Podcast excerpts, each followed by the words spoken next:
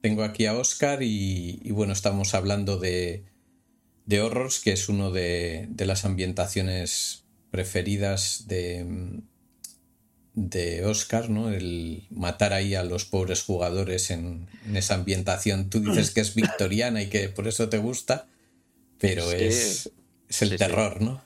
Luego, luego hablaremos de eso, eh, porque no es tan fiero como lo pinta, ¿eh? luego hablamos. Hay un, hay un par de historias ahí al respecto que se podrían comentar, pero sí, la, la ambientación de, género, si, si, cada cosmos de Thor es un género un poco, o un pastiche de género, eh, es, eso, ¿no? Es el, el, el, terror victoriano, decimonónico, el...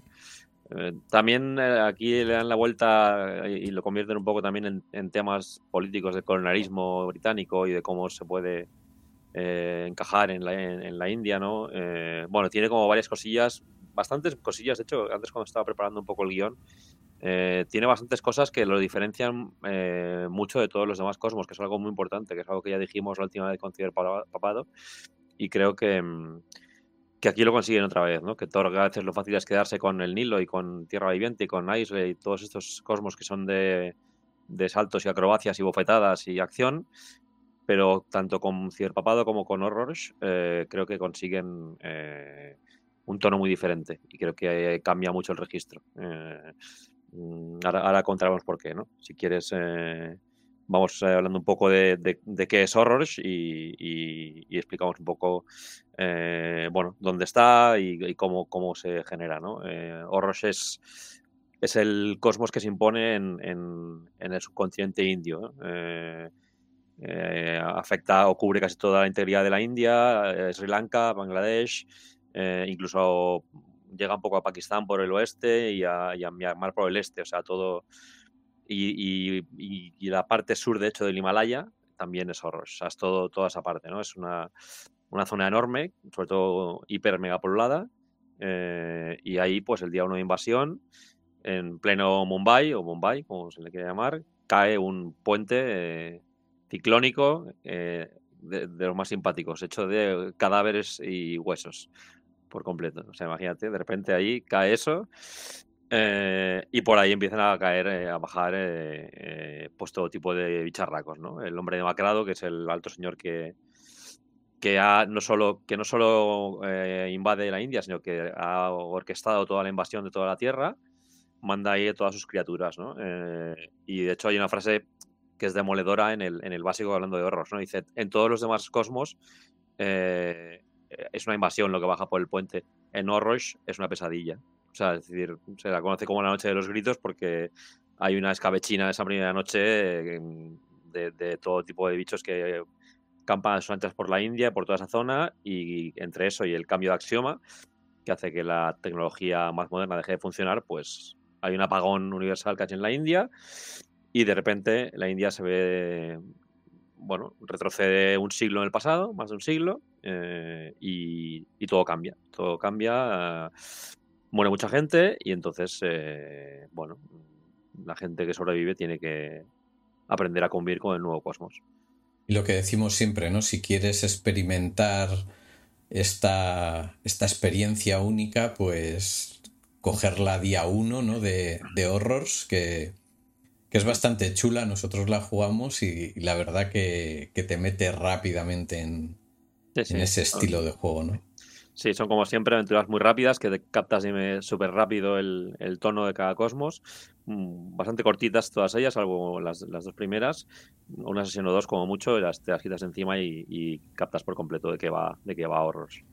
Em, y va de eso, ¿no? Eh, va de va de monstruos, va de, va de investigación eh, y va de, decía antes, de colonialismo. Porque eh, eh, después de que aparezcan los bicharracos malotes del hombre demacrado que campan sus anchas por toda la India, por ese puente de Mumbai y por el otro que cae también en, creo que es en Calcuta, me parece que es el segundo puente, a los pocos días empiezan a aparecer unos tipos que vienen del último cosmos que acaba de invadir el hombre demacrado, que es Gea, o Gaia, según la pronunciación, eh, y que básicamente equivalen a los británicos de, colonialistas del siglo XIX, son lo que se llaman los victorianos.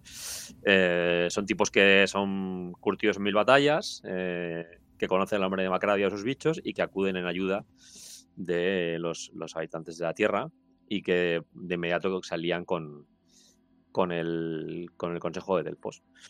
Esto tiene un par de giros bastante curiosos. El primer giro es que mm, los indios, o bueno, los habitantes de esa zona, voy a especificar, claro, tienen un pasado en nuestra tierra de que hace no demasiado estaban sometidos al Imperio Británico, con lo cual de repente ven aparecer a unos señores que se parecen mucho a los que les tenían sometidos hace tiempo y claro, están con la mosca tras la oreja. Una mosca que se hace mucho más grande porque además el jefe de los eh, victorianos, el señor Wellington, que es un tío que dice que sabe mucho y que salía con el Consejo de Delfos, resulta ser un espía del hombre demacrado, que se cuela por ahí y el tío, por suerte, se supone que Sebastián Quinn y sus colegas le detectan antes de, que no haga muchos desmanes, se lo cargan y tal, pero claro, eh, lo que piensa la población nativa es estos que han venido de fuera, encima su jefe era un espía del hombre demacrado. Con lo cual, bueno, aparte de todo el tema de investigación y tal, y de, terror y de bueno, y de, y de retroceso, eh, tecnológico, pues está esta pequeña tensión cultural entre victorianos y, eh, nativos de la Tierra. Eh, todo esto está en el básico, ¿verdad? Todo, por ahora todo, está en el básico. Todo está en... Luego pasaremos al contenido de, la caja, ¿no? Sí, sí, sí.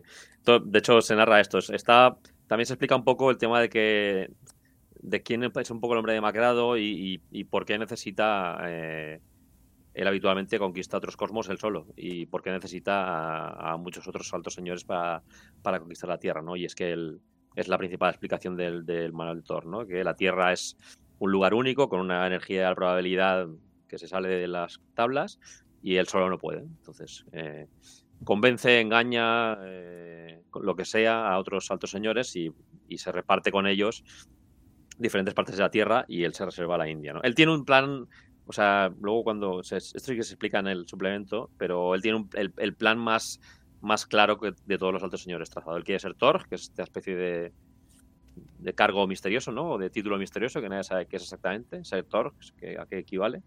Eh, y él quiere ser Thor y, y, él tiene un plan, a diferencia de, pues yo qué sé, de Marrox, que tiene básicamente delirios mm, de divinidad, o de eh, Mobius, que en realidad es un chiflado, él, sabe lo que quiere y quiere y tiene un plan trazado. Y es algo que se va viendo un poco conforme avanza la guerra, ¿no?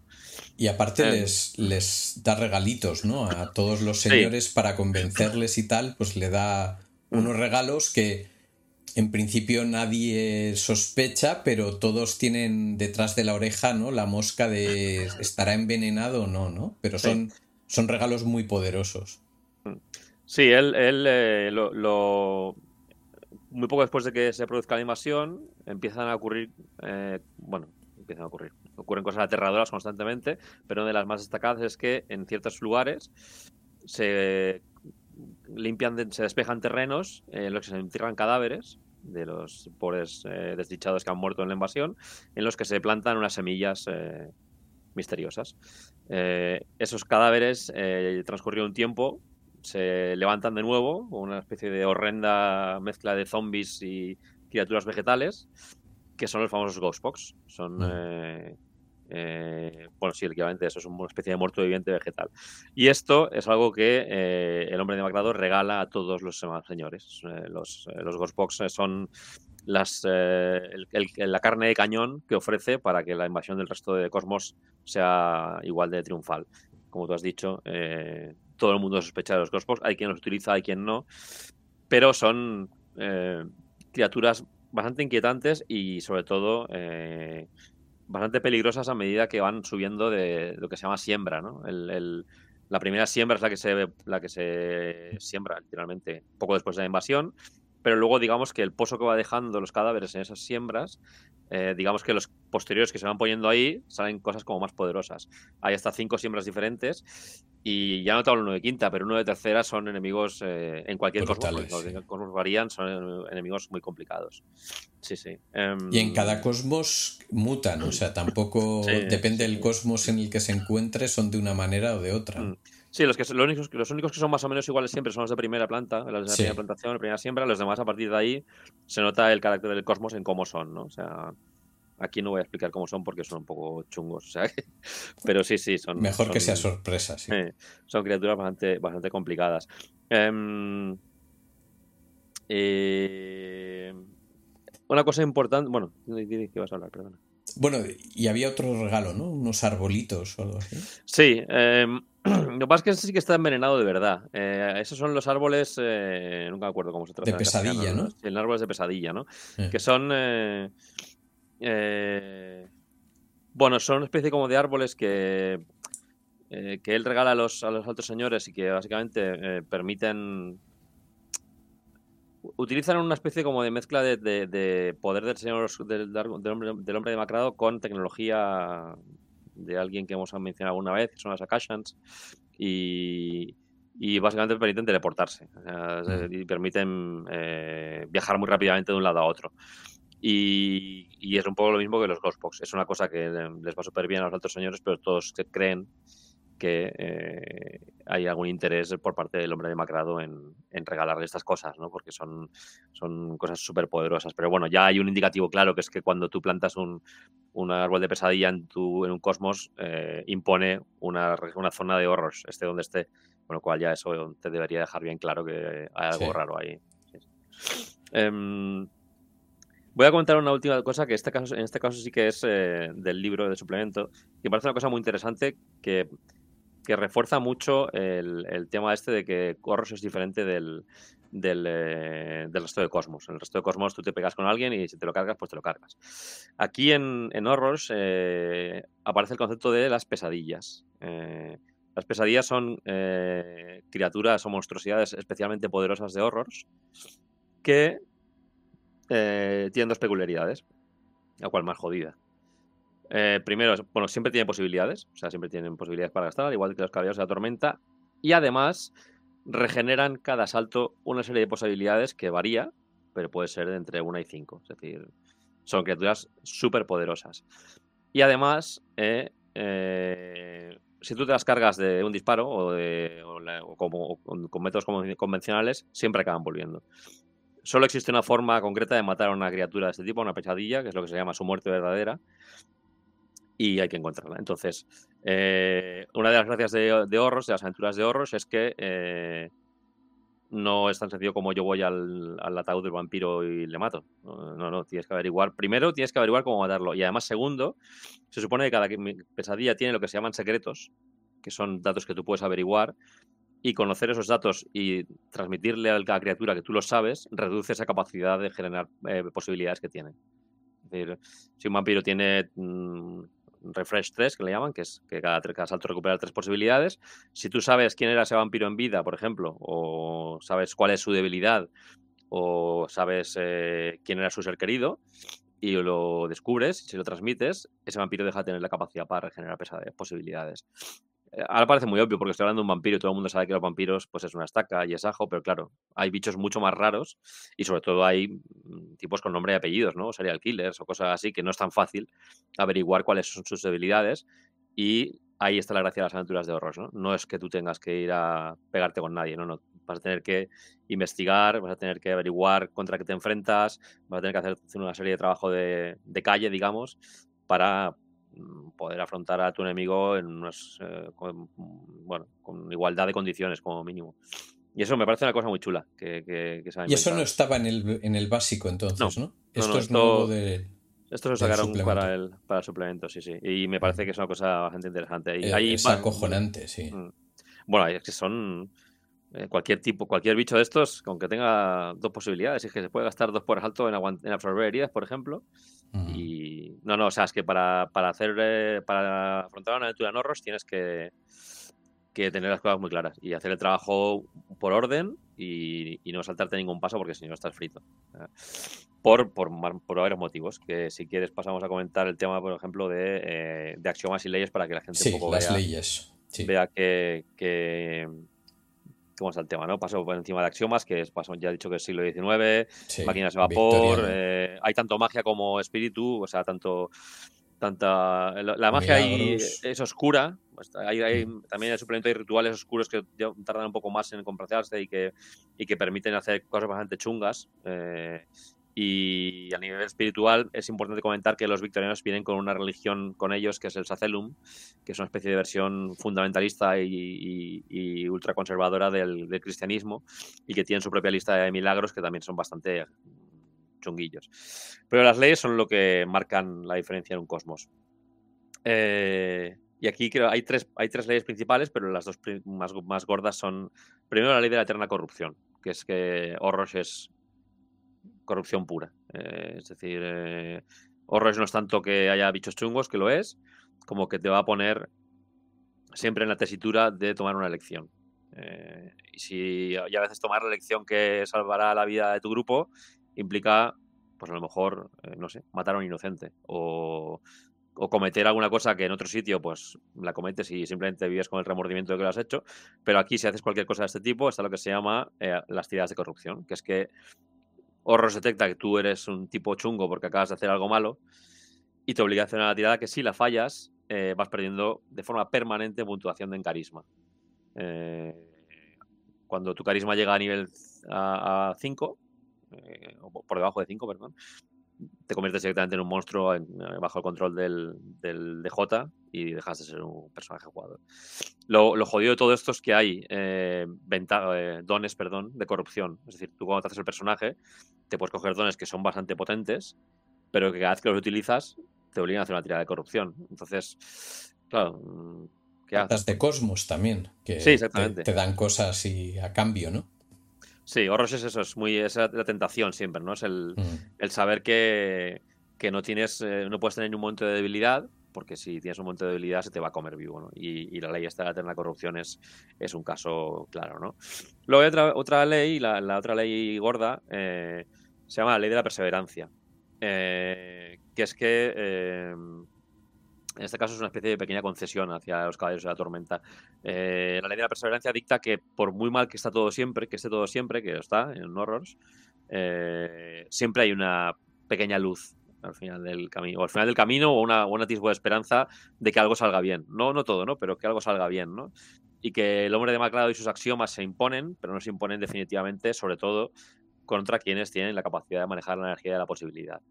Eso significa efectos de juego, que, eh, eh, aunque en condiciones normales no se debería poder absorber heridas en ahorros porque es un sitio muy chungo, los caballos de tormenta sí que pueden absorberlas, pero es más complicado que en el mundo real, que en cualquier otro cosmos. Eh, si tú en un, cosmos normal tienes que hacer una tirada normal de realidad con un 10 y absorbes una herida, aquí necesitas un éxito bueno para absorberla. necesitas pasar por 5 por encima del, del factor de dificultad para absorber una herida, que es una cosa bastante chunga. Si lo combinamos con lo que acabo de decir de las pesadillas, pues nos imaginamos eh, cómo puede ser una, un combate mal preparado. Un 15, ¿no? Para, absorber, en vez de un 10, es un 15 sí, que...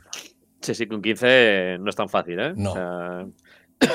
Como mucho, bueno, con alguna carta que luego hablaremos, pues te puedes añadir un más 3, ¿no? Pero...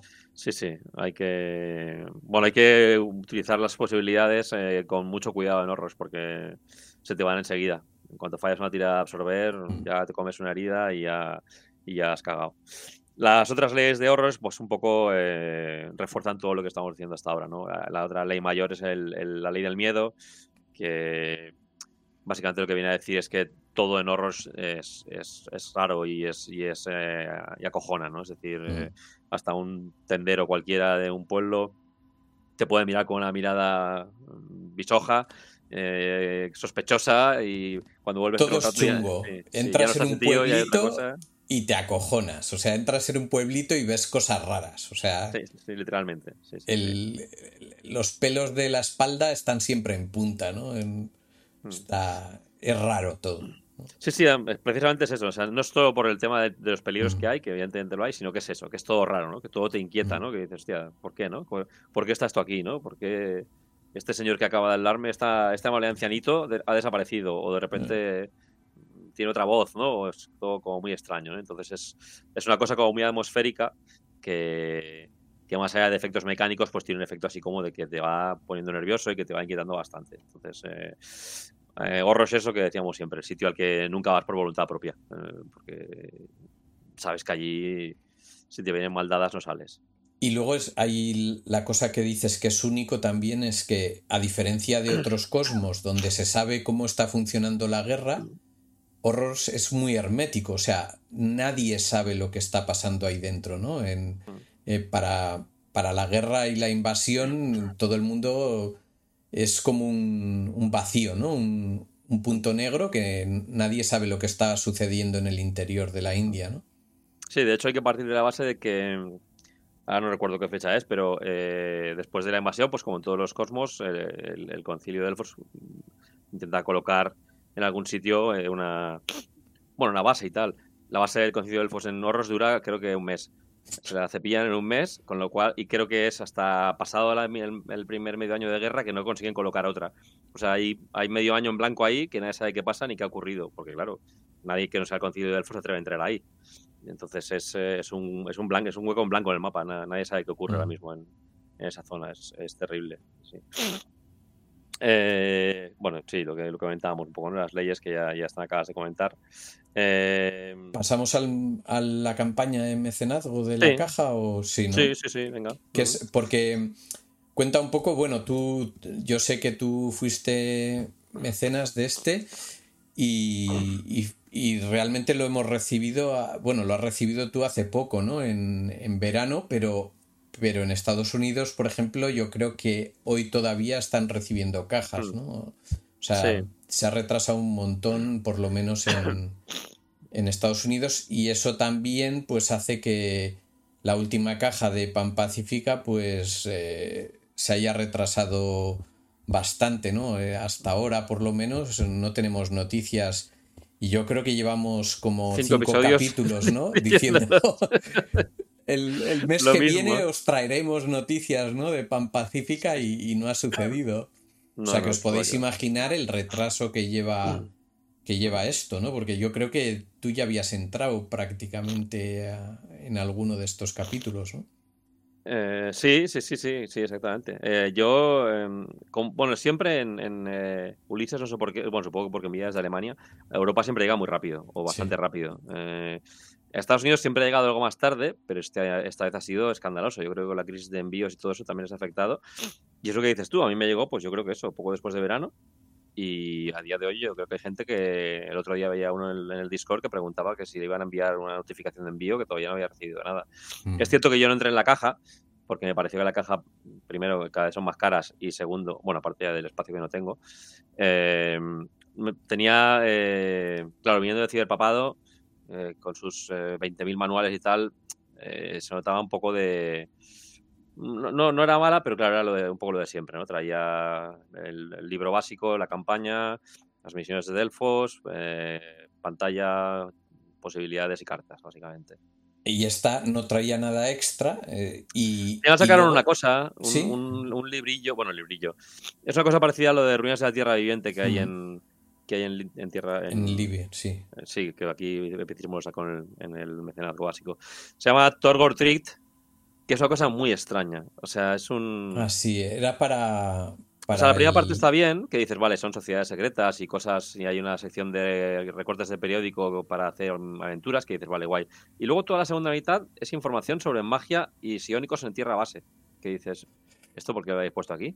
Pues si no, no pinta nada. O sea, Parecía mm. típico suplemento para Halloween, ¿no? O algo así, que lo debieran dar gratis. Sí, pero eh, creo que eran como cosas sueltas que fueron como medio desbloqueando y mm. al final decidieron juntarlo ahí, y, queda muy raro. Y ese es el único extra realmente que hay respecto a, mm. a los contenidos habituales de la caja, que son los de siempre. Pero luego el problema también es que dijeron, vamos a simplificar envíos y antes la caja era como una base que podías meter cosas y ahora si entrabas en la caja te tenías que llevar el cenicero, el no sé qué, las mil tonterías extras, los mapas, que, que realmente, si has entrado en todos, es que cuántos tokens puedes tener, ¿no? De mm. posibilidad. Eh, mm. Hay cosas que son muy redundantes, ¿no? Sí, yo creo que siempre ha habido un mínimo de base. Es decir, yo creo que, por ejemplo, las, los, los, chips de posibilidades siempre han estado obligatorios. Pero sí que es cierto que metieron creo que empezaron en Zarkol ya con esto, que es meter el, la bandeja de dados dentro de la caja, que antes era una opción. Mm. Y era la forma de decir, bueno, no, os podemos dar nada más realmente interesante, os ponemos esto aquí que realmente pues si ya habitualmente hay otros contenidos en la caja que no interesan y ya te vienen de base, como para que te obliguen también a coger la bandeja de dados, ¿no? O sea, el tema de las cajas, yo creo que, que tocaron techo con, con Ciberpapado, con todo lo que traía, y a partir de entonces, eh, bueno, no, no, es que sean malas, porque es lo de siempre, ¿no? Si, si vas a jugar mucho en horros, pues vale, te vas a mm. funcionar todo, pero es que no vas a jugar tanto. Está claro que acabarás jugando en muchos cosmos diferentes y hay material que seguro que no vas a utilizar, ¿no? Curiosamente, yo, yo hay materiales que mm, de, de, no gustarme los he ido agradeciendo. La banda sonora, por ejemplo, que yo nunca las utilizaba, ahora online las juegas y tal. Pero claro, es lo que te dices. Eh, ¿Cuántos chips de posibilidades tengo? Tengo 50, ya no quiero más. O sea, y mira que me molan, ¿eh? Pero, pero No hacen Son de calidad, muy, muy buenos y tal. Pero claro, cuando llevas tantas y aparte mm. que te los hacen pagar, o sea, yo entiendo si dicen, no, te meto el cenicero en la caja, pero es que si llegamos a cierta meta, ¿no? Te meto los mapas y tal, ¿no? Y dices, pues vale, bueno. Pero es que no, no, incrementaban el precio de la caja porque te venía adentro, o sea, lo estás pagando. Hmm. Y, sí, sí, sí. y eso ya. Sí. yo al final entré solo en lo que, en lo que es el. Eh, que por lo menos podíamos hacerlo ahora, porque con el anterior creo que no se podía, que era solo coger el, el, suplemento, la campaña y las cartas, que es en el fondo lo que necesitas para jugar, ¿no? Porque ah, hasta ahora no era muy fan de las misiones Delfos, ahora me está haciendo cambiar de opinión cada vez que hablas de uno que dices que están bien y ahora me voy a tener que, pillar el, las Delphi Missions también de las que no tengo. Ah, en, eh, PDFs también, pero... Sí, claro. A ver, son muy buenas. ¿eh? De hecho, cuando te hablé de estas, yo creo que te van a molar también, pero es que, me sorprenden porque es eso, yo las tenía como bastante flojillas y, hay cosillas chulas, ¿no?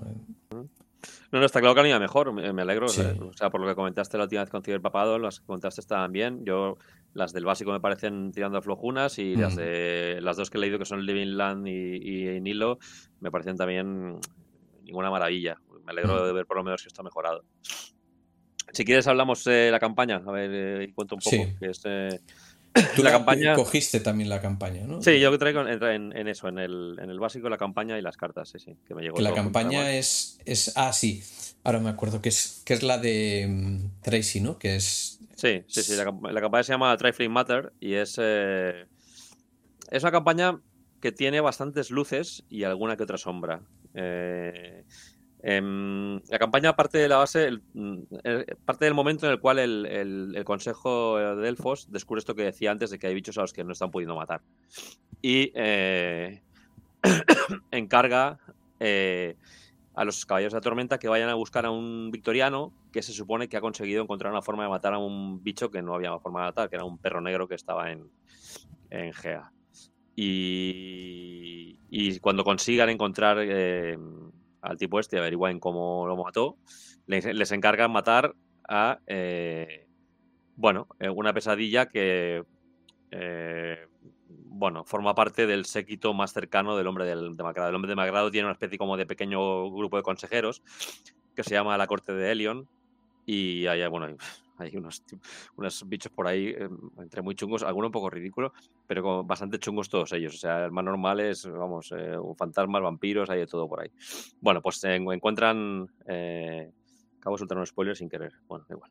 Eh, la cuestión es que la, tiene como dos partes. Una que es un pequeño prólogo de averiguar cómo se mata una pesadilla, que es cuando descubren, nada, pues hay que averiguar estos datos para que no refresque posibilidades, hay que averiguar su forma de matarla de verdad, y ahora lo aplicamos con esta criatura a la que hay que, la que, hay que matar, ¿no? Em, está bastante bien. Eh, toda la parte buena es que los actos, son siete actos, me parece, eh, son brutales a nivel de puesta en escena. O sea, mm, desde un manicomio abandonado mm, de pesadilla, que si quieres puedes hacer sufrir lo que quieras a los personajes allí, porque además se ha inventado un par de, mecánicas muy chulas que, se convierte en un laberinto allí del que casi no sales, bueno, cosas muy, muy chulas. Hay eh, mm, típico Castillo de los Cárpatos, pero aplicado a la India, que es eh, una cosa así como de Castillo Encantado. Hay un capítulo en el Everest que es eh, también es tremendo, o sea que tienen que, que buscar el Everest. Eh, cada uno de los actos, esto se supone que es una, la búsqueda de uno de esos datos que decía al principio que hacen falta para hacer frente luego al, enemigo final y que no pueda refrescar posibilidades, con lo cual, bueno, hay una, hay una decisión de partida de los jugadores ya que es, eh, mm, me como los cinco actos y averiguo los cinco secretos para que no pueda refrescar ninguna posibilidad, o voy a cara de perro y cuando tenga dos solo ya me enfrento con la criatura, ¿no? O sea, nadie te obliga a hacer los cinco actos, ¿no? Porque además son chungos ¿eh? los cinco actos. Eh, pero bueno, lo interesante es que, los hagas todos para ir lo más seguro posible, ¿no?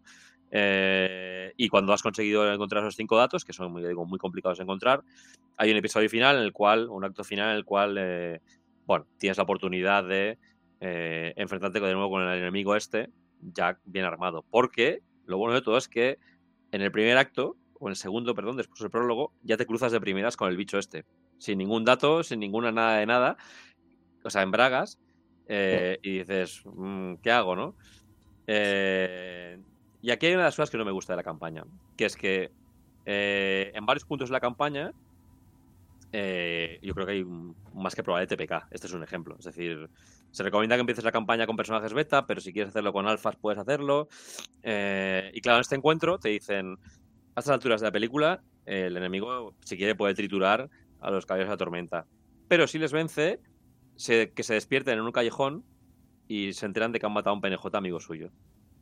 Entonces dices, a ver, como recurso, me parece un poco. Eh, o sea, si me dejas el Nilo, el, el, Nilo me lo creo. Dices, vale, guay, el Nilo va de esto. Mm. El Nilo va de que escapas en el último momento y, el mal siempre es menor. Pero no, Ross, que me estás vendiendo que todo es eh, duro y tal. Y no es una vez solo que te lo hacen esto, te lo hacen como varias veces a lo largo de la campaña que dices. Y luego, curiosamente, luego hay eh, encuentros menores, de estos un poco de desgaste de recursos, que también son súper duros, y que te dicen, bueno, pues si el grupo muere, pues oye, que se apañe, ¿no? Que dices, hombre, ¿no? O sea, si, si el peligro está, está siempre. No, no, no me digas que, que ahora lo salvo o ahora no. O sea, es una cosa que es de las que menos me ha gustado. Mm. Eh, y la otra cosa que no voy a decir que no me haya gustado, pero creo que le falta un poquito de trabajo adicional es enganchar entre sí los diferentes actos. Eh, y, pulir un poco, o sea, se nota que, que falta, pues, eh, que una cosa lleve a otra de forma más natural. Más que más páginas, que, un acto lleva a otro de forma más natural, ¿no? Porque encuentran los cinco lugares estos en los que tienen que hacer las búsquedas, las encuentras directamente en una escena, todas, así porque sí. Y además, con el rollo, eh, dile a tus jugadores que esta pista es muy importante. ¿Cómo que dile a tus jugadores que esta pista es muy importante? O sea, tiene varios momentos de decir, esto es un Deus Ex Máquina total. O sea, eh, pónmelo un poco, o sea, cúrratelo un poco y que ellos solos sean capaces de ver que la pista es importante. Pero es que hay varios párrafos de decir, los caballeros de tormenta en este momento se dan cuenta inconscientemente de que esto es importante. Que dices, joder, tío, si yo si fuera jugador, me sentiría que me lo estás dando como un poco masticado. Y es una pena, porque es, lo único que falla. O sea, esa especie de, de, engancharlo todo mejor y de, y de pulirlo un poco mejor, porque las puestas en escena son súper chulas. Y hay otra cosa muy chula también, que es que, eh, eh, claro, estamos en la India, todo va por tren, eh, y ellos van de, tren en, tren de un lado a otro. Y hay como microescenas para los viajes en tren que son no son ni siquiera aventurías, son realmente escenas de cosas raras que ocurren en el tren. Sí, pero son cosas raras que ocurren en el tren que a veces pueden ser cosas simplemente que te cruzas con alguien que saldrá más adelante en la partida o algo así, o cosas que tienen un poco más de desarrollo y que refuerzan mucho el, bueno, evidentemente el, encanto este de los viajes en tren en el siglo XIX, que es como muy, muy fuerte, y que refuerzan un poco el rollo de lo inexplicable de Horrors, porque es eso, a veces te, te, cuentan encuentros ahí de este tío dónde ha salido y por qué sabe cómo somos, quiénes somos nosotros y, y tal, ¿no? Y cada, cada acto al principio te indica, pues este, si, si, estás utilizando, esto está eh, recogido al final del manual en cuatro o cinco páginas, que son parrafitos solo, ¿no? O sea, cuando vayan de este acto a este acto, si quieres puedes hacer esta escena de interludio para, para minorar un poco, para aligerar un poco el tema, para que, eh, bueno, el tema cambie un poco y, cambiar de registro. Y es, me parece muy interesante, me parece una cosa muy chula. Sí, eso está muy bien, ¿eh? Mm. Y y sucede todo en horrors, ¿no? O sea, es, es monocosmos. como siempre, como todos los las campañas de Cosmos, todo, sí, sí, sí. De hecho, lo más que llegan a, a casi salir es la parte esta del Everest, que la afrontan por abajo, que es la parte de horrors, y hay un recuadro específico que te dice, eh, ¿y por qué no te vas por, por, arriba, que es tierra base y la tecnología? Entonces te dicen que que yo supongo que eso hay que querérselo porque no conozco tanto el Everest, que por la vertiente norte es imposible entrar. Subir, solo, se, puede entrar por ahí, por el sur. Pero es todo en horror, sí, sí. Bueno, o sea, que ahora que igual hemos visto todas, ¿qué notas les pondrías? Ya sé que esto no vendría aquí, pero ¿qué notas les pondrías a las cinco o seis campañas que has visto? Yo la única que no he leído es... Eh, ah, no, no, no, no, he leído tampoco la de Isle, eh, la del Carredon. Ah, el Carredon, sí, porque esta la iba a preparar yo. Sí, sí. Eh, de las cuatro que he leído, a mí la mejor me parecería entre esta y la de Cierpapado. Vale. creo que porque, porque han sabido apoyar muy bien ese cambio de registro que hay en, el, en los cosmos. Yo recuerdo el ciberpapado que encima había mucho viaje, pero incluso a otros. Acaba en Río, de Janeiro. Exacto, o sea, se va. Es, no es tan cerrada como otras, ¿no? Mm. Sí, me parecen las dos mejores porque. Por muchos motivos. Primero, por, porque, por eso, porque son un poquito más abiertas. Eh, segundo, porque son un tono muy diferente de las aventuras típicas de Thor, o las campañas típicas de Thor. Eh, y tercero, porque me parecen argumentalmente más trabajadas. El problema con, con Tierra Viviente y con, y con Nilo es que son muy tontorronas. Ah, muy encarriladas, ¿no? sí, en Nilo no pasa nada. No, y estas en el fondo también está encarrilada la, la, la, de Horrors. Es decir, son cinco sitios, es que, es que puedes ir en el orden que quieras y tal, pero son cinco sitios, no hay más. No puedes salirte de ahí. Pero está mejor disimulado. O sea, pues, no, no, se nota tanto las, los, los, raíles, ¿no? Creo que, que sobre todo la primera, la de Living Land, que además la de Shane, ¿no? Me parece. El, sí, la del a mí me parece. Godbox, sí, sí. Me parece la más, la más floja de todas. Me parece. Salvo al final, que sí que es cierto que tiene un fin de fiesta chulo en, en, en, eh, una zona de México y tal. Eh, el, resto me parece muy soso. Y la de Nilo lo mismo. Me parece que empieza bien. Ahí en Venecia, que tiene una persecución eh, por los canales y tal. Pero luego hay un bajón que dura casi toda la campaña hasta que al final sí que es cierto que levanta el vuelo. O sea, es como si les costara eh, meterle chicha entre un, eh, un, buen principio y un buen final, ¿no? Y aquí en estas dos, eh, tanto en Cierro como en Horrors, yo creo que mantienen un poco el tipo mejor. Uh, no, me ganas de jugarla esta, la verdad. la estuve leyendo y voy a dirigirla. a ver si alguien la publica en VTT y se puede sí. dirigir. Ahora, sí, luego en noticias podemos hablar un poco de lo que ha salido en VTT. Mm. Y Venga, escúpelas, eh, ponme celoso con las Visions. Sí, Delfos. Pues mira, esto, esto que me has dicho tú, a mí me ha pasado y leyendo la primera, o sea, me he quedado, me he quedado enganchado. ¿Sabes? Lo típico que digo yo, las aventuras Delfos, me leo un poquito el resumen del principio, pero tampoco me hago spoilers de todo, ¿no? Y esta no la he podido dejar de, leer. Pero bueno, eh, resumiendo, las aventuras son cortas como en todas. A diferencia de algunas Delfos que hemos visto, incluían al final modificación de reglas, ¿no? Y tal. Que eso es algo chulo, ¿no? También que las campañas y así, eso está bien, ¿no? Que te incluyan pues recursos de mini sistemas para jugar un poco con las reglas y hacer algo especial. Eso es algo que está chulo, ¿no? Y ahora no recuerdo en cuál era, si en Aisle o en, o en alguna del ciberpapado o así que venía en reglamento adicional al final. En esta lo único que trae es un bestiario, pero que es otra cosa buena de los... Si necesitas bestiario, pues cogiendo los delfos, pues siempre en las últimas hojas tienes un poco de bestiario y criaturas que siempre puedes, puedes agarrar y muchas veces no coinciden exactamente con las del manual, ¿no? Porque en cada aventura pues tunean un poco lo que es la criatura base, ¿no?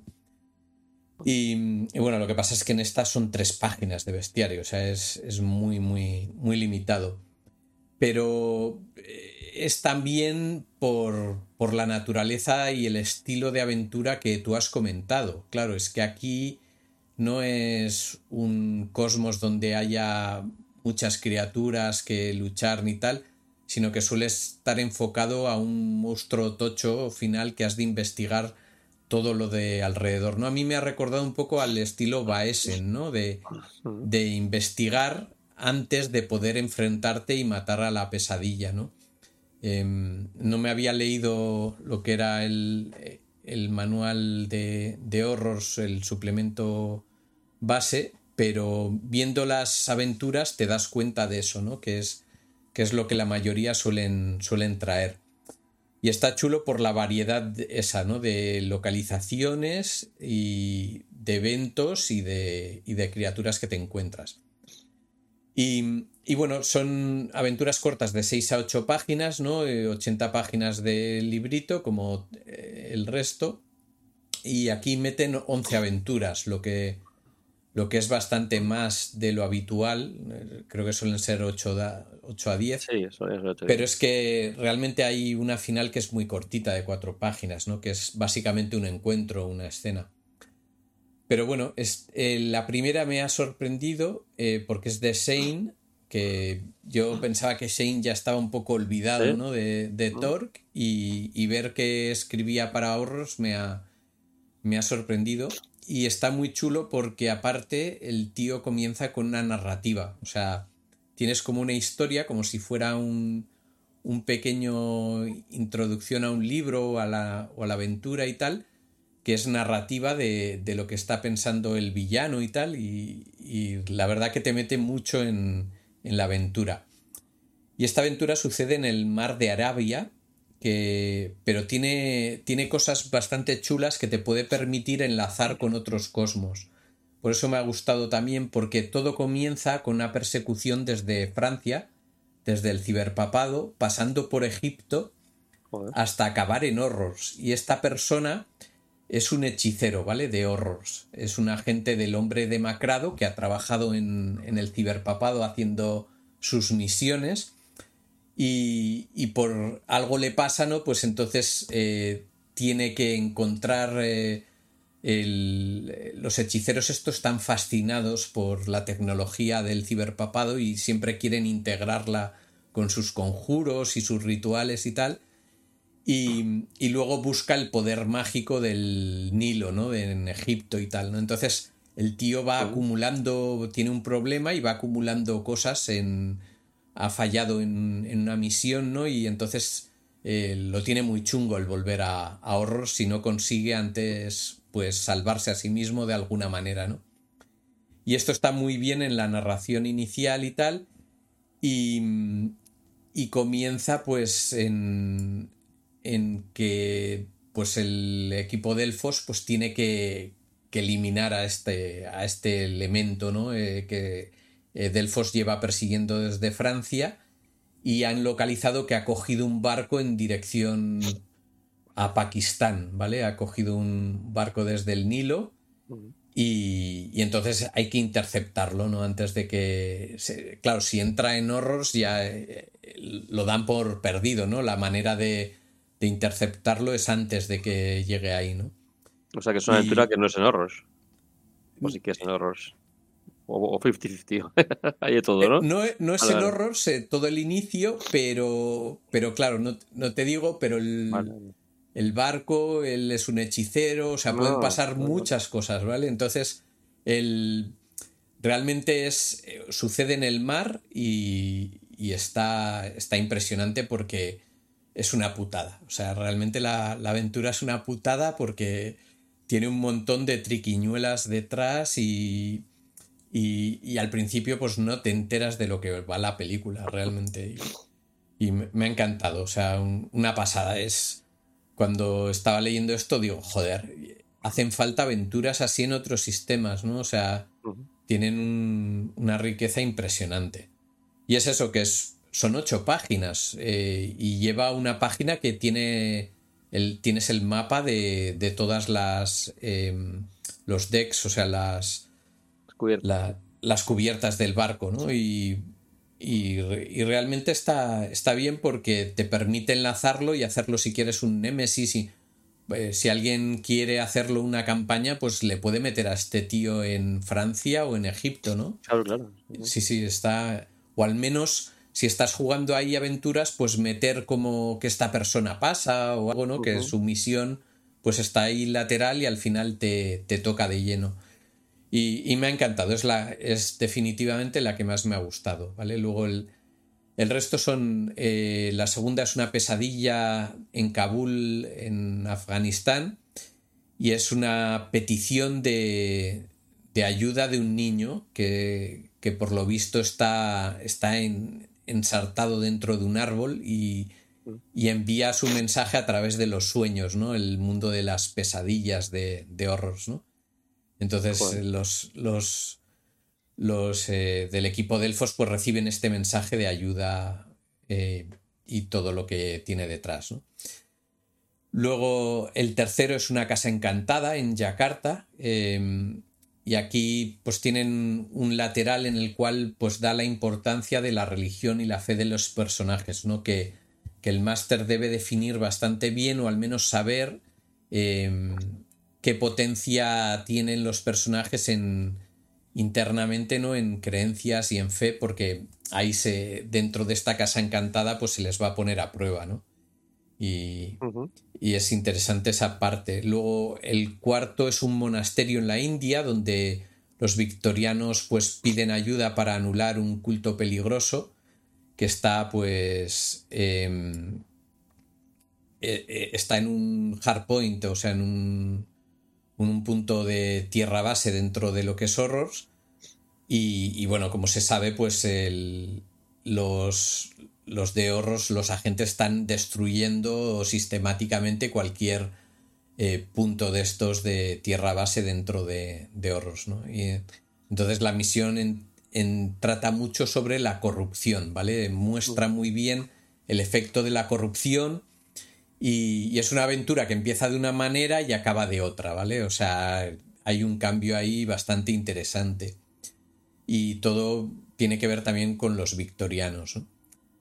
La, quinta es una aventura en beta, o sea, ya estas son en alfa y esta es en nivel beta, en, la, en el mar de la India y es muy chula porque trata sobre investigar algo que está hundiendo barcos, ¿vale? Y, entra en medio pues el Nautilus de, de Verne, ¿no? Qué bueno. Sí, sí, sí. Y eh, es chulísimo porque es eso, una investigación, pero pero vas a viajar dentro del Nautilus, o sea, mola un montón. ¿no? Y... modo que tiene que ser un caballero de la tormenta, porque eso si no, no se aguanta eh, ahí debajo de tierra, debajo del agua.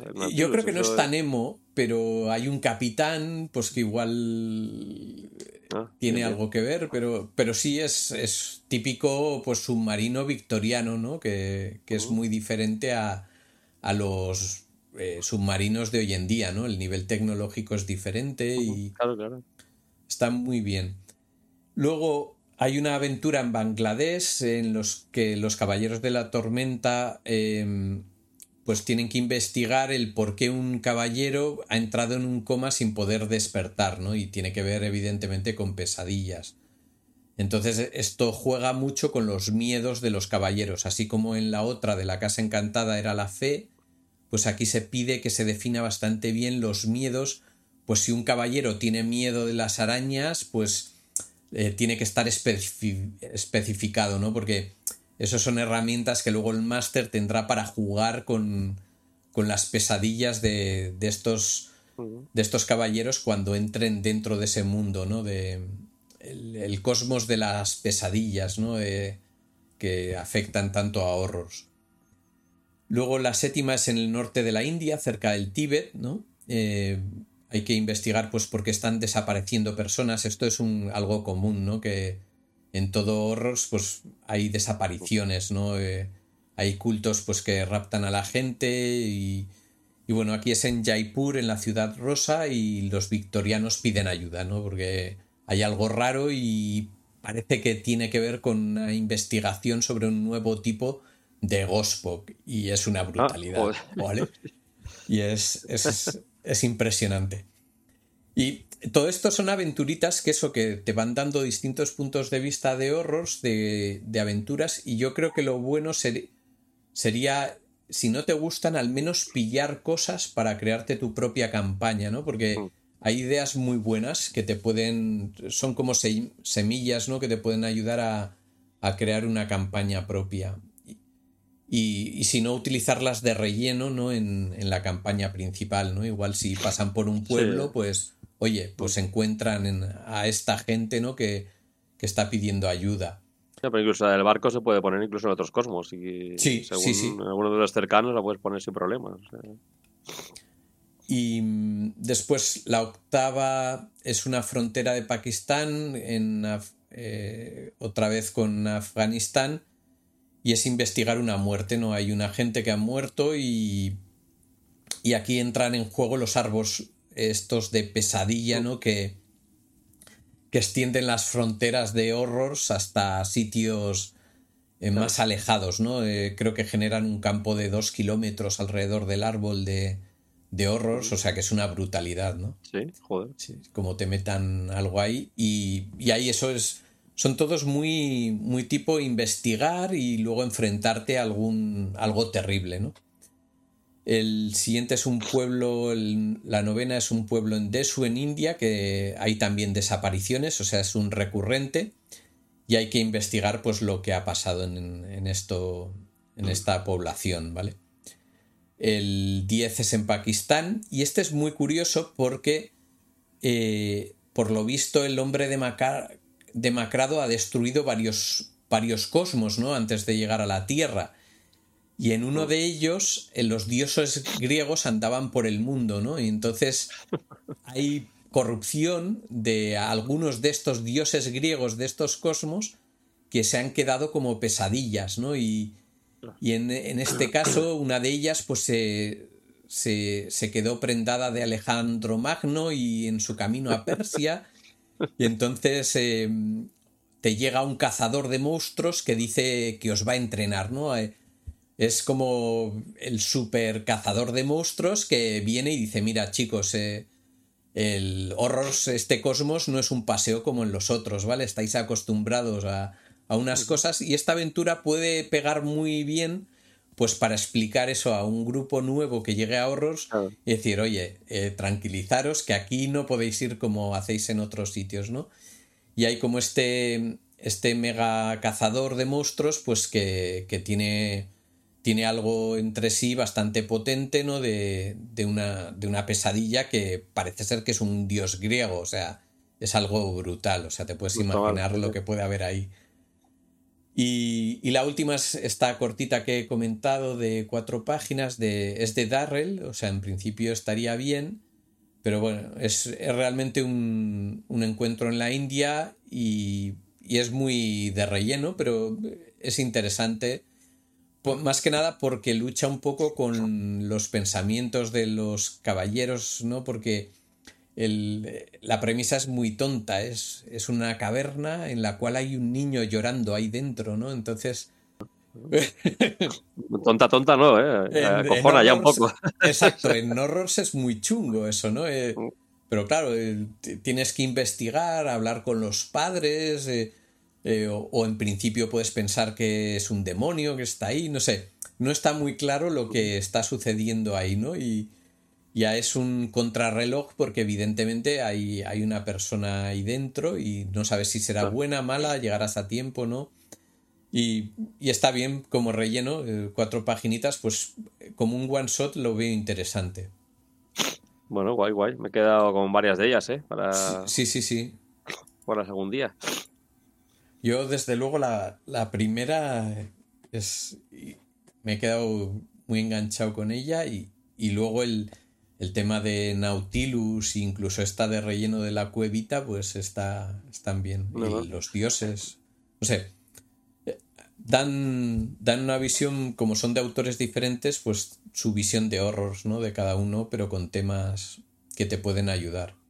No, pues está bien que sean, o sea, que quede claro que el enfoque es diferente, es decir, de, eso, mm. de que no es eh, ir a oferta limpia por ningún sitio. Aquí tienes que pensártelo todo mucho y, todo es peligroso, claro. Todas, todas tienen un componente de investigar y luego combatir con algo, pero a, través del engaño, corrupción, mucho, muchas decisiones, o sea, tampoco está claro cómo lo puedes acabar y, y la verdad que eso es chulo, ¿no? Porque parece que es algo simple, pero puede dar muchas vueltas internamente y, lo que dices en Horrors, ¿no? O sea, puedes acabar la aventura, pero igual liquidando y matando a gente a, través de tus actos, ¿no? Sí, sí, sí. Es, es bastante destroza caballeros de la tormenta, o sea, no salen de aquí igual, ¿no? No, claro, sí, como mínimo espiritualmente y moralmente es una prueba constante, sí, sí, es la gracia un poco de todo el universo, ¿no? Por eso, o sea, no decimos lo de que nadie va ahí, porque sí, es que nadie quiere ir ahí, nadie, se atreve, vaya, o sea, porque sabes que vas a salir o roto física o roto moralmente y es, es, jodido. Sí, sí. Pero bueno, alguien tiene que defender eh, esa zona, ¿no? Sí, sí. Los victorianos piden ayuda a Delfos y Delfos envía. Sí. Bueno, ¿qué pues nos queda? Eh, yo creo que ya estamos con horrors, ¿no? Sí, sí, sí, no falta nada. Hemos pasado un poco por encima todo. Sí, sí. Es, es un buen cosmos, ¿eh? es un cosmos Para quien quiera, un poco lo mismo que decíamos con Cier Papado, para el que quiera cambiar un poco de, de las peripecias y los saltos y las aventuras non-stop de los, de los otros, eh, que se pase por horrors un tiempo y, y aprenderá lo que es ganarse los galones de Caballero de la Tormenta. Se ha pasado Viriato, que nos ha saludado por aquí. Y mm, y bueno, si alguien tiene alguna pregunta sobre Torque o Horrors, pues ahora sería el momento. Nosotros vamos a continuar con, con lo que sería noticias y la carta, ¿no? De, que nos toca, ¿no? El, en este caso, si quieres, tocamos la carta, ¿no? Porque es bastante rápido. Eh, mm. la carta es acción, ¿no? Es la carta número 12 y por, por, desgracia no he preparado la, la, la imagen, pero bueno, es que es, es el texto es súper corto, es, es un más tres ¿no? a cualquier acción. O sea, a diferencia de lo que hablamos, fuerza de voluntad, que era para ciertas tiradas, ¿no? De espíritu, carisma y tal, aquí es, es para cualquier cosa, ¿no? Es, es más potente, ¿no? Y hay cuatro en el mazo. Sí, hay, de hecho hay tres tipos de cartas de más tres, ¿no? Una que son las acciones físicas, que nunca me acuerdo cómo se llama. Es, eh, ¿Adrenalina? Adrenalina, sí. sí. Luego hay una que es más tres a, todo lo que es espiritual, inteligencia moral, que es fuerza de voluntad, y esta que es para cualquier cosa, que evidentemente es la mejor. Una carta que sin duda se utilizará mucho en horrors cuando haya que absorber heridas, porque seguro que no todo el mundo va a llegar a, al 15 en esa tirada de realidad que hace falta. Una carta muy útil, vaya, no, no sobra en ninguna mano, vaya. Siempre es de, cuando tengas esta, bájala rápido, porque un más 3 en una tirada te puede salvar la vida o te puede permitir mejorar un éxito eh, para que hagas más daño. Bueno, varios usos eh, diversos, así que es una, buena carta. Y bueno, eh, a nivel noticias, la verdad que bastante desesperante, ¿no? Por lo que hemos avanzado ya antes, ¿no? Por una parte, no tenemos noticias de Pan Pacífica, ¿no? Que llevamos meses eh, esperando alguna noticia sobre cuándo sale y tal. Todo el mundo dice que está acabado y que es inminente, pero, pero la verdad es que no hay nada. Sí, de hecho hubo una notificación hace poquito que enviaban desde el mercenazgo de Horros que venían a decir que habían enviado todas las cajas ya y que todo iba a llegar a sus destinatarios muy pronto y que por lo tanto muy pronto habría también noticias de Pan Pacífica, pero esto fue hace dos semanas y, y la gente va preguntando por ahí Recordemos que venimos de julio, que en julio se supone que era cuando iba a salir, que era ya que ya venía con retraso respecto al original. En julio fue cuando anunciaron que iba a reescribirlo porque con el contexto mundial actual de la pandemia era tal vez poco adecuado y hasta el día de hoy. Eh, yo quiero creer que se dijo febrero, febrero no ha sido, evidentemente. A ver si en marzo por lo menos se puede poner en marcha. No sé, yo, no sé, se está alargando esto demasiado todo el mundo, o sea, eh, asume que, va a salir, pero, pero se ha retrasado por horros, ¿no? Por estos retrasos en Estados Unidos y, no querer enviar, eh, no querer eh, iniciar algo sin enviar y que lo reciban todos, ¿no? Evidentemente por la penalización económica que puede suponerles en el mecenazgo, ¿no? Sí, sí, sí. pero bueno, hay ahí variaciones del cosmos que dan un poquito de miedillo, ¿no? Y veremos qué pasa. En principio es la última caja y, con esto acabaría la ola 1 o la wave 1 o, el año 1, ¿no? Eh, a partir de aquí, pues empezaríamos ya en lo que son contenido del año 2 de, la invasión, ¿no?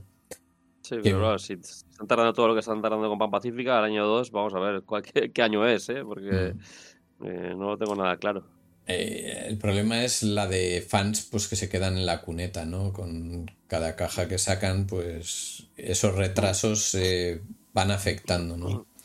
Sí, además yo creo que eh, parece, sorprende un poco que, ellos mismos no se den cuenta de que la gracia de Torges es, eh, lo que decimos siempre, ¿no? Los libros o las campañas o las aventuras en más de un cosmos, ¿no? O sea, y que deberían quitarse encima lo antes posible la caja que le queda, porque es, la única forma de que en ese año 2 si llega, que realmente por lo poco que mencionaron hace unos meses, sí que va a haber mucho baile entre cosmos, que yo creo que eso podría prometer, pero claro, si es que es eso que dices tú, se va quedando gente por el camino, entre los que les tardan en llegar las cosas, los que se cansan de esperar. Claro, es que. Claro, gente que ha iniciado campañas y claro, el, pues llevan retrasados y jugar en alfa o beta todo el tiempo, pues les agota un poco, ¿no? Porque pues se quedan sin recursos, ¿no? Necesitan lo que sería ya pasar a Gamma, creo que es la siguiente, ¿no? Algo así. Sí, no sé cuál es, pero supongo que, lo que deben hacer es, jugar las diferentes campañas, lo único que les queda, las sueltas, porque es que si no, o sea, seguir algo de la metatrama de la guerra es muy complicado. Mm. O sea, sí ocurren cosas por ahí, pero cuando empieza a moverse el tema de verdad es en el año 2. Y eso mm. todavía es una incógnita ahora mismo, o sea, que no, se puede saber qué, ocurrirá. Y, y luego, ¿qué, tal como lo pintaron, pues mucha gente lo dejó en pausa, ¿no? Dijeron, dejamos la campaña hasta que salga el año 2, ¿no? Para, ya coger el ritmo ahí y tal, pero, pero no ha sucedido, ¿no? Llevamos mucho tiempo. Y bueno, esperemos que en el próximo podcast que hagamos, pues podamos comentar alguna noticia. A nivel de Infiniverso, he estado mirando y, y desolador también. o sea, no hay nada. O sea, eso es otro fallo suyo porque primero no han colgado contenido para la gente que crea, pues eh, que pueda seguir pues creando cosas y han abandonado totalmente lo que es la campaña viva, ¿no? Incluso las aventuras la, ¿Cuál era la de Zarhol, no? Que habían prometido de Gen todavía no está publicada, ¿no? O sea... 2019, la aventura de Zarhol de 2019. Ya no hablamos ni de Horrors, que creo que no hubo porque no. Bueno, no hubo Yendo, no hubo Gen Claro, no hubo. Eh, pero la de Tarkov de 2019 se supone que debería, haber salido en PDF hace un año o algo así y está sin, novedad en el frente. Yo creo que Ulises mm. tiene o, tiene problemas de personal o tiene otras prioridades que no son Torg o las dos cosas, pero la, deriva, eh, bueno, no es muy buena. Es cierto que supongo que a ellos les funciona mucho más el ojo, por ejemplo, pero tampoco es cuestión de... Eh, es verdad que no es Torg el único que está así, ¿eh? O sea, por ejemplo, es Space 1889, que también yo recuerdo que se anunció muy al inicio de Torg, ¿no? Que prácticamente en Aisle creo que se fue Darrell a trabajar a Space 1889. Sí, sí. Y, nada de nada. Y nada de nada, y ni siquiera aparece en su página web, que dices, no sé, al en, en, algún momento estuvo, pero es que ahora ni aparece ahí, no sé.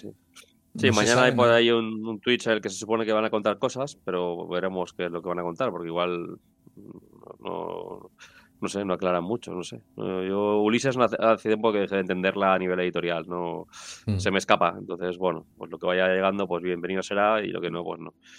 Y eso nos deja con la única buena noticia de todo esto, que es el rule set de Foundry, que sigue, sigue mejorando. Eh, y que, eh, bueno, como, como sucedáneo de jugar en mesa, pues mm, empieza a estar bastante bien ya. Empieza a tener cosillas que hace que te quita cálculos de encima, con el cambio de cartas eh, reciente la cosa es más llevadera. Bueno, yo creo que era... Se puede jugar bien. sí, yo creo que si juegas Torque, el, a menos de que te vaya el, jugar tipo Hanouts con vídeo y poco más, que no te enteras de nada, pues es que Foundry te lo pone ahora con las cartas, todo el sistema que tienen y las automatizaciones. El otro día jugamos con gente nueva y, yo recuerdo que yo tardé como tres o cuatro sesiones hasta entender cómo funcionaban los dados. Y claro, el, que te lo calcule todo Foundry, es, eso es una maravilla. Te quita encima una tabla que es bastante engorrosa y, las cosas van rápidas. Eh, realmente he movido combates y, y, oye, compiten muy bien con la mesa y te diría que incluso un poco más rápido. ¿eh? No, no, yo creo que sí, sí, O sea, a nivel de cálculos, es que es lo que tú dices. Es decir, los jugadores nuevos ni siquiera tienen que preocuparse de cómo funcionaba la mecánica, porque ya se lo decía todo. Hacías clic en la habilidad con el shift, ahí metidas los modificadores y ya está, te decía, has fallado, has acertado, éxito bueno, éxito, eh, ya está, no tienes que sumar más. A ese nivel, en mesa, nos costaría un rato más. Es cierto que en mesa se sigue perdiendo, o en, en VTT se sigue perdiendo, pues el tema de las cartas en físico, las posibilidades en físico, que da mucho dinamismo Mm. y, que, y que es muy vistoso, ¿no? Pero a nivel de cálculos, a mí me parece que el Foundry te quita, a mí como, como director, vamos, me quita muchísimo trabajo. Sí, sí. O sea que Y bueno, bueno, la- ha salido- Sí, Sí. perdona. Di, di, di. No, que te he cortado creo que íbamos a decir lo mismo. Bueno, que ha salido Living Land, ¿no? Exacto. Eh, que como contenido adicional, que es eh, la- solo el libro de, de la campaña, no, o sea, perdón, el libro del Sourcebook, no la campaña. eh, y que trae, bueno, tú lo tienes, ¿no? Yo todavía no me lo he Sí. pillado. A, a ver, yo lo he pillado, aunque no te guste Living Land, yo lo pillaría porque te trae todos los mazos de, de destino completo, ¿no? Mm. Y, y eso está muy bien. el- o sea, trae todas las cartas que serían boosters y te amplía bastante. No sé si es a 80, de 60 pasas a 80 cartas. Bueno, también hay una cosa que supongo que está bien. eh, bueno, no, estoy hablando por hablar, pero trae los, trae los arquetipos, supongo, o no, o no las trae. Los arquetipos vienen en el básico, ¿no? Ya, pero los arquetipos como venían sueltos. Me refiero a los arquetipos de Living Land, ¿eh? Ah, eso sí, sí, sí, sí. Eh, Claro, por lo menos. Sí, sí. Si quieres. Parece cosa tonta, pero no- llega un momento No, en que no, los no, 20 eh. del básico se quedan cortos. y no a lo solo mejor- eso. O sea, te trae la pantalla del máster Ah. también y te trae los dos, ma- los dos eh, mapas, que son cuatro mapas. No, eh, bueno. y aparte con, con paredes, iluminación Ah, y tal. O sea, que, que- que está trabajadillo y, y- y aparte del bestiario, pues tienes todo eso. Claro, sí, y- sí. ¿Que sale y luego- 20 dólares? Sí, eh, 19 dólares que saldrán unos 15 euros, ¿no? Por ahí depende del momento. Sí, sí, sí. Y, y bueno, el, el- también han, han sacado al final pues la aventura esta de inicio que sería Río Arriba o Up the Creek, ¿no? Que, Sí. Que es una introducción básica que también incluye pues un pequeño bestiario, incluso si no tienes el básico, pues aquí te trae un, un libro básico y es como un- una caja de inicio, en cierto modo. Y, Bueno, está bien. y está bastante bien y si no tienes la aventura en drive-thru pues tienes el PDF que es gratuito ¿no? y te Bueno, trae la aventura también es gratis, o sea, la, la Sí. de Foundry, o sea que ahí puedes empezar a foguearte si quieres. y Bueno. Está yo la veo más una aventura un poquito más redonda que no la de Hostel Takeover ¿no? que era un, básicamente un encuentro en ciberpapado ¿no? Sí, esta yo creo que lo que pretende es eso, es un poco presenta- introducir el juego muy rápido, no es una aventura también muy cortita, pero que funciona así. La de Hostel Takeover era un poco más rara, como para sacarla como primera aventura, pero bueno. yo Sí, que- eh, es una aventura buena, pero yo no la veo a alguien que comienza con eso, ¿no? Se va a quedar, ¿qué, qué narices es esto, no? Es bastante raro, ¿no? Luchar contra una criatura así de golpe, pues eh, no tiene nada, ¿no? Bueno, poco a poco por lo menos hay algunas Ujú. cosillas para ir probando por ahí, sí, sí. Sí, está esto y, su- y han dicho están trabajando ya en el Nilo, o sea, eh, hay de hecho parte del reglamento pues ya soporta cosas del Nilo y tal, o sea que estará al caer cualquier día el, el libro del Nilo, ¿no? El- lo que has dicho antes, la pena es que no, no hay campañas a la vista, ¿no? Pero, Claro, pero es que bueno. meter una de estas es un rato ahí, ¿eh? En Foundry tienes que echarle ahí unas cuantas horas porque son muy largas. eh. Bueno, son muy largas. Tienen muchos encuentros y claro, un encuentro... Yo supongo que el motivo por el que no las meten es porque un encuentro implica un mapa y, un mapa, y, y las, y las campañas no traen mapas, claro, para hacer todos los encuentros. Y yo creo que hay un problema por ahí, ¿no? Pero me parece una pena. Yo creo que alguna deberían sacar, aunque no fuera, yo qué sé, que sea por probar alguna de las gordas, no sé, el Relics o, Cosmos, que Sí, yo trabajaría directamente en esas, en alguna o en cons- cuando colide- eh, cuando chocan los cosmos o relics, sí. ¿no? Cualquiera de las dos, sí, sí. Eh, Aunque tarden tiempo, pero, pero sería potente tenerla ya metida, sobre todo para gente que, que quiera hacer Claro. una campaña. Si no, va a Claro. ser muy cuesta arriba, ¿no? Meter todo. Claro, si vas a acabar haciendo eso, una aventura tras otra y nada más. O sea, que sí que puedes meter tú alguna cosa entre medio, pero claro, tener una campaña un poco hecha, pues bueno, es un poco es pedir peras al olmo, pero sería lo ideal. Mm. Y bueno, creo que ya está, ¿no? No sé si nos dejamos algo. Eh, sí, si alguien tiene alguna cosa de Thor, pues eh, que nos comente. A nosotros nos quedaría hablar de Zarhol, pero la verdad que a mí con la situación actual es la que menos sí, la verdad que no apetece eh, nada ahora mismo. No apetece nada ni, ni tocarla. Y, y, ya nos daba pereza inicialmente, ¿no? El, el comenzar, por lo tanto, yo creo que la próxima será Pan Pacífica y cuando sea, cuando, ¿no? Cuando toque, sí, sí. Cuando toque. Mientras lo que, lo que hablamos en el episodio anterior, ¿no? Pues eh, trataremos contenido, yo creo, de sistemas que puedan inspirarnos en Thor, ya sea Savage Walls o aventuras por ahí. Pues yo que sé, si vemos una aventura chula que pegaría en horrors, pues hablar de ella, no sé.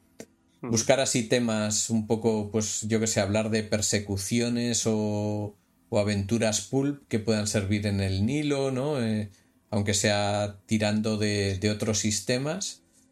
Y, y abrirnos un poco ¿no? en, en, cuanto a temática, por lo menos hasta que, que dispongamos de material nuevo que, que, comentar, ¿no? Si, si, hay noticias, pues por ejemplo, de lo que viene en el año 2, pues igual hacemos un podcast temático, ¿no? De lo que es el año 2, lo que nos parece y lo que va a salir, ¿no? Pero como son tan herméticos, eso parece muy a largo plazo esto.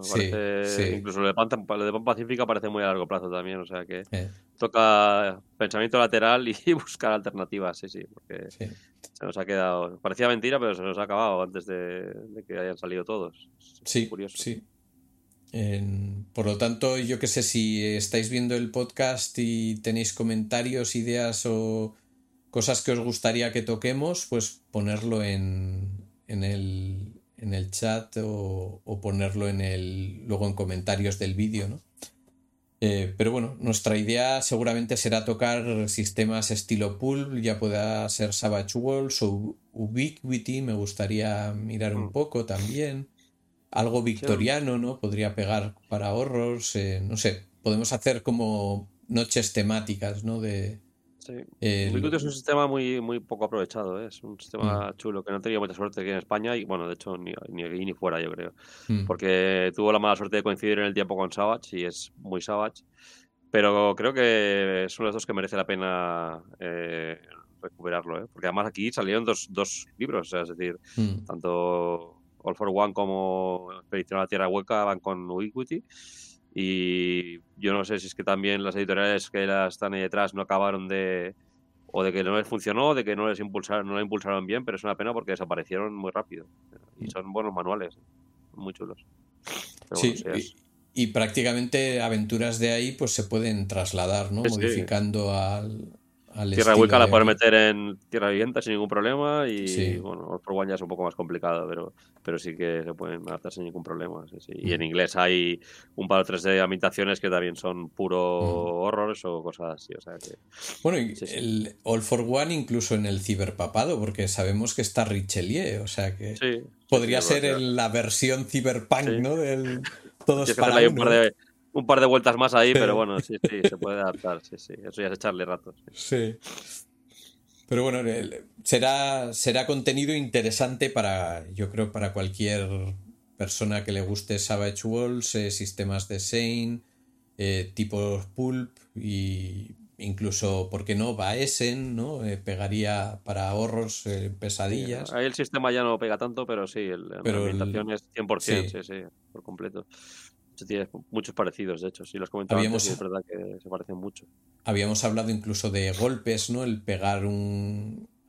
La temática de pegar un golpe, ¿no? El robar algo y tal, pues que podría pegar también en una tarea dramática, ¿no? De, del Nilo, de conseguir algún artefacto, ¿no? El planificar eso, pues hay aventuras, eh, por ejemplo, en otros sistemas, pues que, que pueden dar ideas y, y bueno, eh, bueno, será rellenar. Ya veremos si habrá que pensarlo y mirarlo, pero bueno, supongo mm. que volveremos tarde o temprano. Pues nada, en, en, un mes o dos, pues esperamos tener alguna idea. Si tenéis comentarios en el, en el esto, pues nos ayudarán a decidir por un lado o por otro. Y si no, pues buscaremos lo que nos apetezca y nos den ganas de hablar, ¿no? Eh, meteremos las noticias que haya de Torque entre medio y, y hablaremos de algún tema interesante. Yo te agradezco, Oscar, que, que estés aquí y hemos estado yo, seis, siete meses, ¿no? Seguidos hablando de Thor, que, que, es algo que no existe, yo no he encontrado ni en inglés casi, o sea que... Sí, sí. No, no, sí, está bien. Eh, te agradezco la invitación y la verdad es que me parece que creo que hay, bueno, a quien le interese saber de qué va cada cosmos, creo que tiene por lo menos ahí una cosa que en una horita se, se entera un poco de cada todo y sabe qué hay y creo que le puede venir bien. Una pena que no tenga más soporte por aquí, pero bueno, es lo que hay. Toca reinventarse. Eso si Epicismo pues diera señales de vida, pues también lo notificaríamos, pero, pero por ahora noticias cero, ¿no? No, no parece Está todo muy callado, sí. Muy, desaparecido y, no sabemos. Hay rumores por ahí que no están cerrados, pero, pero por otro lado, pues pinta que, no va a salir nada más, sinceramente. No, no, estoy seguro. O sea, no sé si ellos cerrarán o no. O sea, espero que no, porque es una editorial eh, que desaparezca es bueno. Pero no tiene pinta de que vaya a sacar nada más de Thor, mm. seguro, vaya. O sea, mucho tendría que cambiar el panorama, así que mm. tocará con lo que hay. Igual nos traen Space 1889. Bueno, ya que... tenemos relación con sí, sí. Traen es todo que aquí se conoce, o sea que no lo descartemos del todo, vaya. Eh. Igual, mira, podremos hablar de Space 1889. Sí, verdad. Y es una ambientación también muy salvaje de, de gente que Darrell es fan de Torque y de Savage Walls y de hecho dijo que habrá guiños a los que les guste el, Red Suns, ¿no? Que se llama. Sí. Sí, sí. sí, a ver qué tal hacen, sí, sí. La verdad es que tienen el referente previo de Savage, a ver eh, qué es lo que hacen con la nueva versión.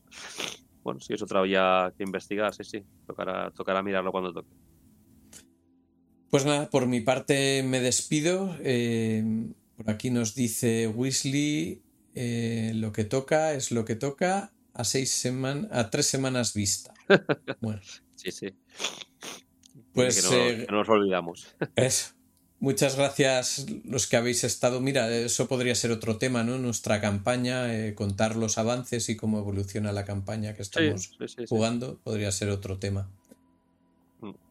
Eh, pues gracias a Weasley y Viriato que han, que han estado por aquí en el directo y los que os hayáis pasado y habéis estado aquí esta noche con nosotros compartiendo Torque y el, el horror, que no tengáis muchas pesadillas esta noche pensando en el hombre de demacrado Por mi parte me despido y Oscar, si te quieres despedir. Pues nada, gracias a los que habéis estado por ahí y, lo que digo siempre, probad horrors o probad cualquier cosa, pero probad Thor que, que vale la pena. Venga, hasta otra. Buenas noches.